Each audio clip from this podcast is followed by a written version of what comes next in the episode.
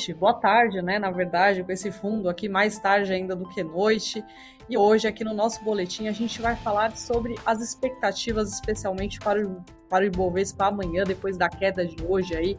O Ibovespa chegou a romper aí, é, a, a, a, bater né, a casa aí dos 106 mil pontos por conta da notícia de que amanhã é, o presidente eleito deve anunciar novo, os novos ministros, né, especialmente aí da Fazenda. Então, isso acabou gerando um mal-estar no mercado, que já vinha em queda, e acabou acelerando essa queda aí no final do pregão de hoje. E para falar sobre esses outros assuntos aqui do boletim, a gente tem a presença da Ângela Tosato aqui com a gente.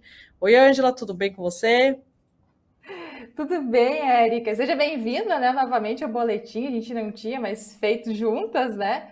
Mas uma boa noite para ti, para o pessoal está nos assistindo. E vamos lá comentar um pouquinho, então, da, da última notícia, né, que saiu, que a gente vê, né, o que, que pode também acontecer com o Ibov amanhã, né, diante da nomeação desses ministros, né, Érica? É isso aí, que acho que é o que está preocupando, né, todo investidor aí. Então, para resumir aqui, né, Angela, para o pessoal que não conseguiu uhum. acompanhar, o, o, presidente eleito, o Luiz Inácio Lula da Silva, ele decidiu antecipar para amanhã o anúncio de alguns ministros do seu governo, segundo a presidente do PT, do Partido dos Trabalhadores, a Gleisi Hoffmann. O anúncio, só para a gente lembrar, estava previsto para a próxima segunda-feira. De acordo com agências de notícias, Lula deve anunciar Fernando Haddad para ministro aí, para ocupar né, a posição de ministro da Fazenda. E aí, por conta dessa notícia, o Ibovespa acabou intensificando a queda na tarde de hoje, chegou aos 106.909 pontos quando a gente olha ali a mínima do dia, mas ele acabou encerrando né, o pregão é, acima dos 107 mil pontos. É, a queda, aí, se a gente for olhar a mínima do dia, foi de 2%. O novo governo deve anunciar outros nomes, né? Por exemplo, Flávio Dino na Justiça e Segurança Pública, José Múcio na Defesa e Rui Costa na Casa Civil. E aí, é, a gente, na verdade, agora a expectativa é, né? Porque se a bolsa, se o Ibovespa já caiu forte hoje, né? Chegou essa queda de quase 2% quando a gente olha aí a, a mínima do dia. Aí eu te pergunto, Angela, que é até o nosso título aí, né, da nossa chamada no YouTube. Será que a gente pode esperar o Ibovespa de repente cair forte amanhã, né, derreter, digamos assim, amanhã, ou não é para tanto, Angela? Qual que é a sua análise aí sobre isso? Depende, Érica. Vamos falar por gráfico, tem um cenário, só que né, por notícia a gente pode ter outro, né? Então vamos começar aqui. Esses ministros, então, né, que possivelmente serão nomeados amanhã, né? Como tu bem mencionaste o nome deles, né, Érica? Ainda são daquela cota pessoal, então, né, do futuro presidente, né, gente? Ou seja, ainda eles não envolvem negociação, né, com os demais partidos que irão compor então a nova base governista. Mas então o ponto positivo hoje foi que o Mercadante, né, que ele é o coordenador técnico da transição, então ele afirmou que a apresentação desses futuros ministros terá uma boa repercussão né, na área econômica. Então, por isso, talvez amanhã a gente pode ver alguma surpresa positiva e o Ibov reagir também a essa notícia, né, Érica? Mas agora, né, como comentei na semana passada aqui, né, que se mesmo esses ministros escolhidos não forem técnicos, né, como a gente espera e como se espera, né, mas as equipes deles, né, forem técnicas, nessa altura do campeonato, acho que já são pontos positivos, né, principalmente para a pasta, né, da economia e da fazenda, só que claro, né, tendo essa responsabilidade fiscal, né, como meta. Só que somados a isso ainda, Érica, né, e essas incertezas, né, do próximo governo que está prejudicando, né, o desempenho do Ibov, como a gente bem viu, né, nos últimos, né, nas últimas semanas, a gente tem aquele adendo de fim de ano, né, que é onde tradicionalmente tudo entra naquele compasso de espera, né? Quem bateu a meta já sai de férias, quem não bateu já está preocupado com o próximo ano. Então, né, todas as empresas entram naquele compasso de espera para retomar aquele ciclo no próximo ano, né, daqui praticamente 20 dias, né? E também em dezembro, o IBOV, né, o volume dele de negociação, ele cai, né? Porque o que facilita também essas movimentações, né, para uma direção específica.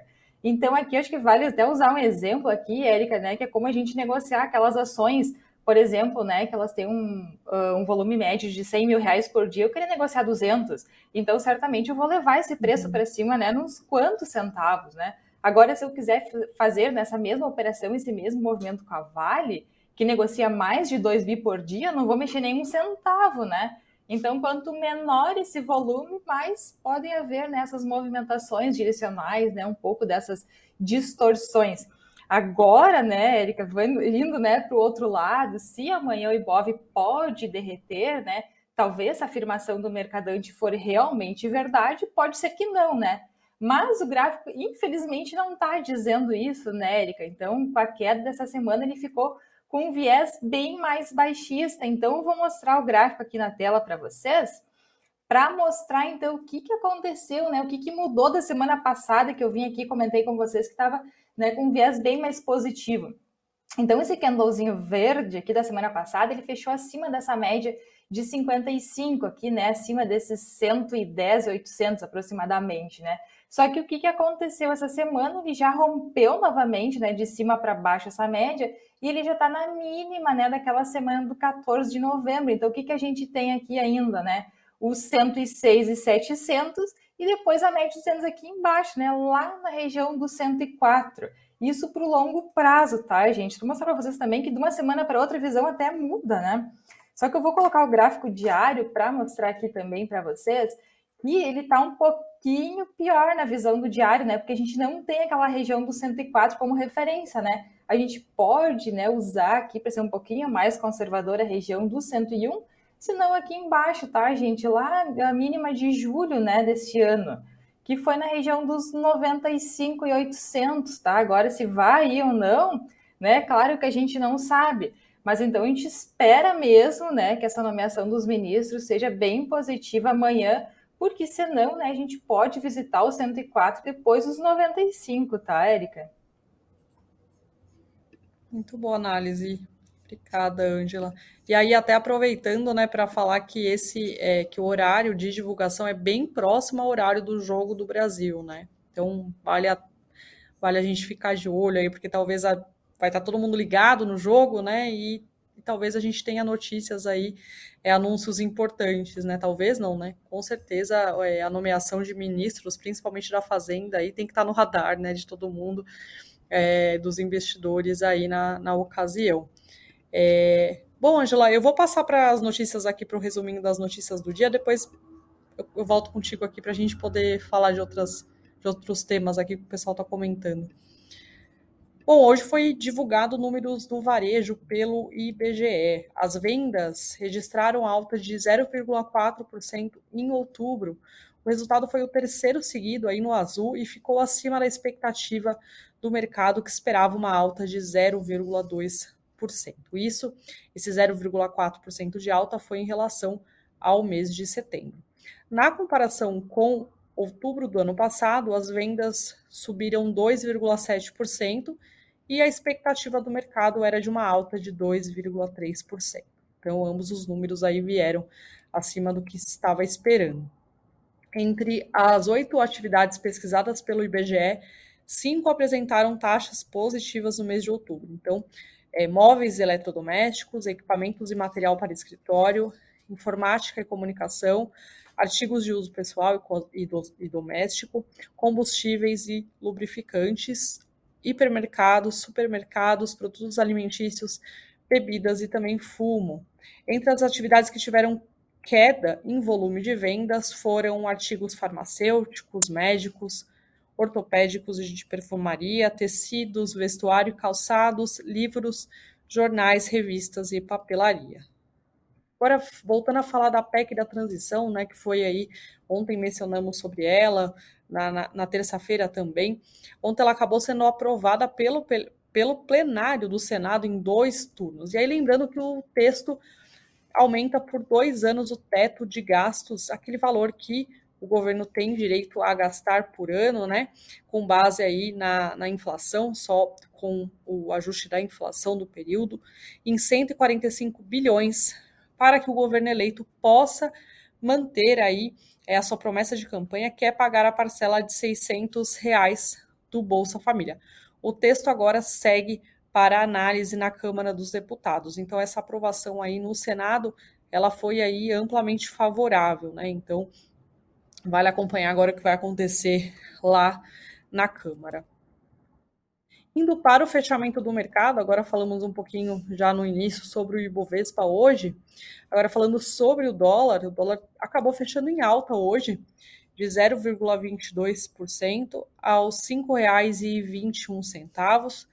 E também o Bitcoin, por volta das 18 horas, era negociado em alta de 2,17% aos 17.193 dólares. O Ibovespa acabou também recuando, recuando né, no final do dia, uma queda um pouco menor do que a gente olhou ali na mínima do, desta, desta quinta-feira, de 1,67% aos 107.249 pontos.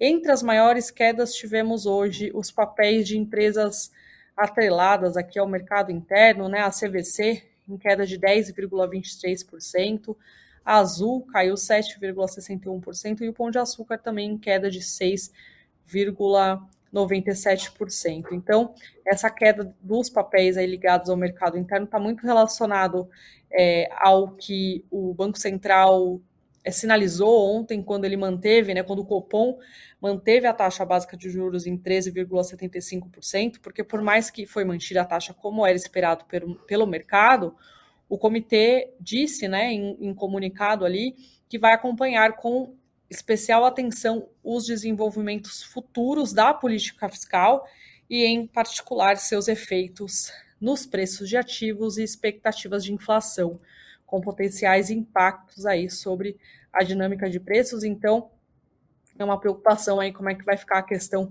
fiscal por conta desse teto aí superior, né, de gastos agora sendo aprovado no Senado e agora em análise na Câmara.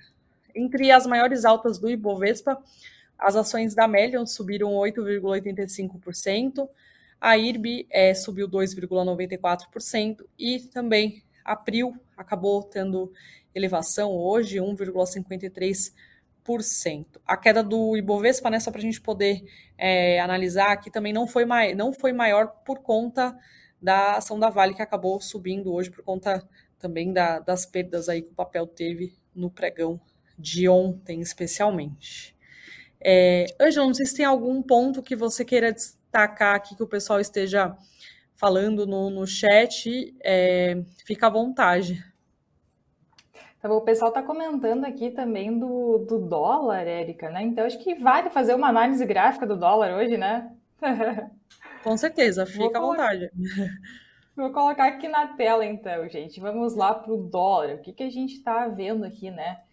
Uh, para o dólar. Então, como comentei com vocês, né, o Ibov acabou fechando abaixo, então, daquela média de 55 e o, no, e o dólar tá, fechou acima, tá, gente? Um ponto acima, né? Se ele tivesse fechado no 5,20, já teria fechado abaixo da média de 55 no semanal. Então, o que, que acontece, né? Amanhã ele fechando nessa mesma direção, né, acima desse 5,20 né? A próxima resistência que nós temos é lá no 5,43, né? Aqui em cima, aproximadamente, nessa barrinha azul, né? Então, a gente não tem muitas perspectivas, tá? Do dólar chegar nessa região aqui dos 5,5, dos 5 reais, se nessa né, semana ele não fechar acima, eh, abaixo, quer dizer, dos 5,20. Então, a expectativa aqui para o dólar, ela é mais altista, né? E a do Ibov, ela acaba sendo né, mais baixista, tá, Érica? Agora, aqui só tem um comentário do do Conselvan, né, que ele falou que a gente tem que olhar para empresas, né, consistentes, né, que vão seguir independente do governo. Eu acho que também o Alexandre está certo, né, Érica, da gente buscar aqueles ativos, né, que eles tenham maior resiliência, maior geração de caixa, tá, gente, tipo a Vale, né, que paga bons dividendos porque elas são aquelas empresas de valor e não aquelas puramente de crescimento, né, que nem a gente viu a Aéreos, a Amélios, né, a Aeres bateu um real e pouco hoje, né? Então, assim, a gente olhando dela há um tempo atrás, assustadoramente, né? O preço dessas ações de growth, né? Aquele growth de verdade, né? Então, a gente olhando para essas ações mais resilientes, né? Que nem eu comentei o caso das elétricas, tá? A gente, né? Da Vale, uh, dos frigoríficos, agora estão bem descontados também, né? Mas olhando um pouquinho mais para o lado da Minerva, né? E não da JBS, da Marfrig, por enquanto, né? Então, a gente tem boas empresas ainda para a gente investir né, na Bolsa. Claro, são aquelas empresas que não vão dobrar de preço, né, de um ano para o outro, em dois, três anos, mas, né, aquele ganho de capital com aquela distribuição de dividendos aos pouquinhos, né, gente, porque a gente mira, né, lá no longo prazo, né, e não imediato. Então, acho que é mais ou menos isso, tá, Érica? Né, da gente buscar essas empresas, né, que nem o Alexandre falou, né, boas para a gente investir para o longo prazo. É, Ângela, tem um comentário aqui do Rogério Santos falando o dólar vai disparar em janeiro e vai chegar a 20 reais, né? É um pouco exagerado esse comentário dele na sua visão, não é bem assim, é, até pelo que você falou no começo. O que, que você acha dessa, desse comentário aqui dele? É bem exagerado, né? O dólar 20 reais é, não existe vida na Terra praticamente, né? Aqui no Brasil. Mas assim, claro, né, pode haver, né, aquelas oscilações, né, próximo daquela região que eu comentei também na semana passada, ali perto dos 5,50, né? Depois lá, né, aquela região dos aproximadamente 5,70, né, lá que atingiu em dezembro do ano passado, né? A gente teve uma volatilidade do dólar bem alta também há um ano, né? Mas assim, aos 20 reais é pouco provável, né, Érica? Isso aí, muito bom, Angela. É, o pessoal aqui está falando dos papéis, né? O Marcos Paula falou da, do IRB subindo bem hoje e também Amélios. É, teve mais uma pessoa aqui que eu perdi, o Guilherme, falando da Amélios.